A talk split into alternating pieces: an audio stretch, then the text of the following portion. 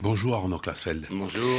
L'Allemagne a autorisé hier les pays qui possèdent des chars lourds Léopard, notamment la Pologne, à en envoyer aux forces ukrainiennes, c'est-à-dire qu'elle a levé ce qu'on appelle la clause de non-exportation. Euh, L'Allemagne va elle-même fournir 14 chars. Dans la foulée, le président américain Joe Biden a annoncé que les États-Unis allaient envoyer 31 chars Abrams en Ukraine. Vous ne cachez pas depuis des semaines votre extrême inquiétude sur l'évolution euh, de cette guerre. Est-ce que vous croyez que cette nouvelle étape dans la fourniture d'armes à l'Ukraine euh, nous fait franchir un pas supplémentaire vers une issue euh, catastrophique? On peut pas savoir. Vous savez, l'histoire, elle est imprévisible. On peut pas savoir ce qui va se passer. Et on saura, ceux qui ont raison ou ceux qui ont eu tort, quand les choses seront finies.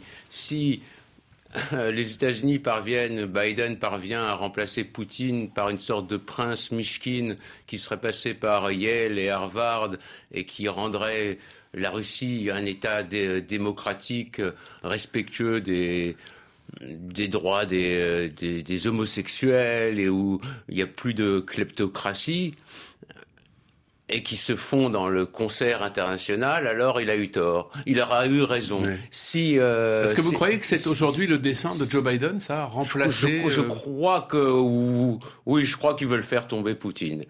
Si ça, ça, ça déclenche une troisième guerre mondiale, dévastatrice pour le continent européen, il aura eu tort. S'il y a une guerre nucléaire, il, aura eu tort. S'il y a une désagrégation de la Russie et des républiques de la Russie et que ça déclenche des guerres civiles un peu partout qui euh, déciment les populations, il aura eu tort. On ne peut pas savoir. En tous les cas, ce qu'on peut savoir, c'est qu'en général, il vaut mieux rechercher un compromis. Et là, un compromis était possible avant le déclenchement. Maintenant, ça devient beaucoup plus, beaucoup plus difficile parce que ça devient très personnel entre Biden et Poutine. Mais avant, c'était, la Crimée, elle est russe.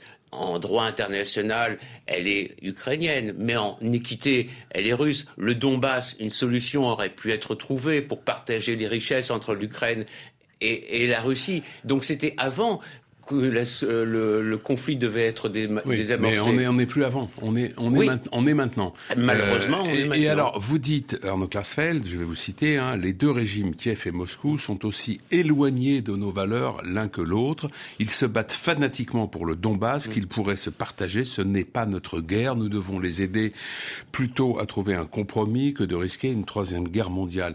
Euh, L'Ukraine, qui aspire à entrer dans l'Union européenne, ne vous paraît pas aujourd'hui plus proche de nous que la Russie qui, dans cette affaire, est à l'origine de l'agression plus proche, elle est soutenue par les États-Unis, donc elle est un peu plus démocratique d'aspect, mais elle est tout aussi corrompue que la Russie. Et en plus, elle vénère officiellement, officiellement, hein, je, le dis, et ça c'est caché par les médias, elle vénère officiellement, c'est-à-dire les plus grandes avenues, il y a des statues, des jours fériés, des timbres postes, elle pour des nationalistes ukrainiens qui ont combattu les, les, soviétiques, les soviétiques en 40, mais qui sont alliés avec les nazis et qui ont massacré des dizaines de milliers de familles juives. Eh bien, ces gens-là sont honorés. Vous parlez de Stéphane Bandera notamment. Stéphane Bandera, Tchoukevitch, ils ont des stades à leur nom et tout ça. Comment un tel pays peut rentrer dans l'Union européenne? Et, les gens de l'Union européenne n'en parlent même pas. Ils parlent un peu de corruption, mais de ça, ils ne parlent pas. C'est une honte. Pour quelle raison oh. pour, quelle raison C'est de l'aveuglement C'est pas de l'aveuglement, ça gâche leur récit. C'est ils veulent pas en parler parce que ça donne un peu raison à Poutine qui dit qu'il veut dénazifier l'Ukraine. Je ne dis pas que les Ukrainiens sont tous antisémites, loin de là, parce que beaucoup sont acquis aux valeurs occidentales. Mais ce point-là est un point quand même qui est essentiel pour les valeurs euh, euh, de l'Union européenne. Donc une telle Ukraine n'a rien à faire dans l'Union européenne si elle ne fait pas un retour sur, sur son passé. Alors vous parlez de solutions diplomatiques, vous dites qu'elle était possible euh, avant, qu'elle est difficile maintenant, mais vous continuez tout de même de l'espérer. au fond, tout le monde la préférerait sans doute, la solution diplomatique, mais qui, qui, qui peut l'avoir? Ben, J'ai proposé au président de la République, Emmanuel Macron, il y a une semaine, que l'Allemagne et la France prennent une initiative. Cette guerre, elle se passe sur le continent européen. Si elle déborde, c'est le continent européen qui sera dévasté. C'est pas les États-Unis qui seront dévastés, c'est le continent européen qui, sera, qui sera dévasté. Donc c'est à l'Allemagne et à la France quand même qui, qui sont tellement battus et qui se sont réconciliés de prendre une initiative pour trouver une issue au conflit. Mais de nulle part, j'entendais ni de l'Union européenne, ni des leaders européens. Ce que j'entends, c'est jusqu'à la victoire. Mais quelle victoire? Mmh l'Ukraine ne peut pas gagner sur les Russes. Les Russes sont trois fois plus nombreux.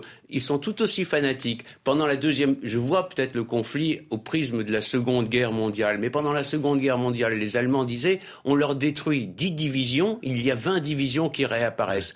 Ils sont prêts à mourir, les Russes. Donc, les, les Ukrainiens peuvent peut-être contenir les Russes, mais ils ne peuvent en aucun cas gagner. Et c'est pour ça que l'Ukraine essaye essaye d'entraîner d'entraîner l'OTAN dans sa guerre. C'est sa seule, c'est la seule manière dont l'Ukraine pourrait gagner sur la Russie, c'est d'entraîner l'OTAN dans, la guerre. Mais si l'OTAN rentre en guerre, il y a des risques de, de, conflagration nucléaire. Quand vous dites qu'ils sont prêts à mourir, les Russes, est-ce que vous êtes sûr qu'il y a aujourd'hui au sein du peuple russe une véritable adhésion à cette guerre, qu'ils sont véritablement derrière le projet de Vladimir Poutine?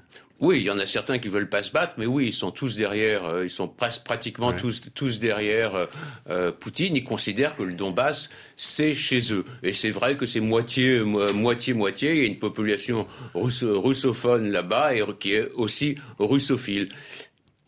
Je ne dis pas que ça appartient plus à la Russie, mm. loin de là, ça appartient à l'Ukraine en, droit international. Mm. Mais les deux pourraient trouver une solution.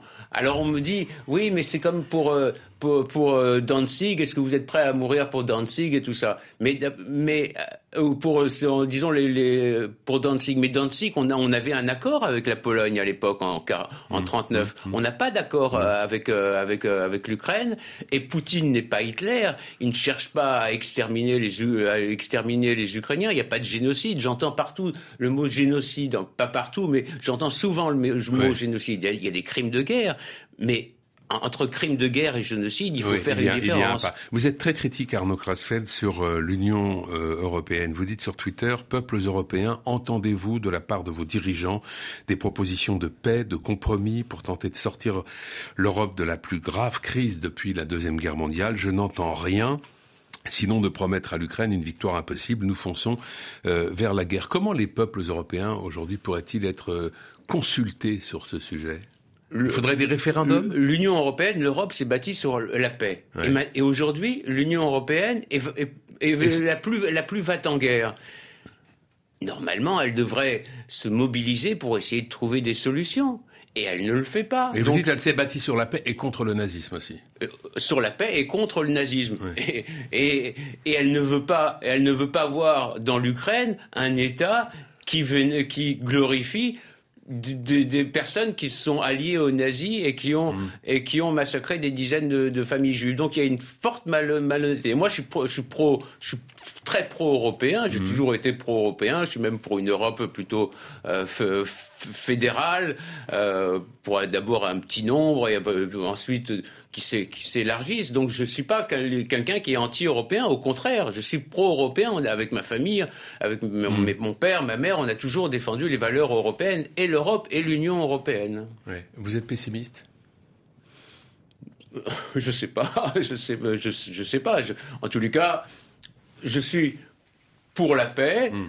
Je veux pas que le continent européen. on voit les reportages sur la Première Guerre mm. mondiale, la deuxième, comment elle s'est déclenchée. Je serais, je faillirais à moi-même si au moins je n'essayais pas de d'apporter une petite, un petit caillou à, l'édifice de la paix. Merci Arnaud Klarsfeld. Merci, à vous.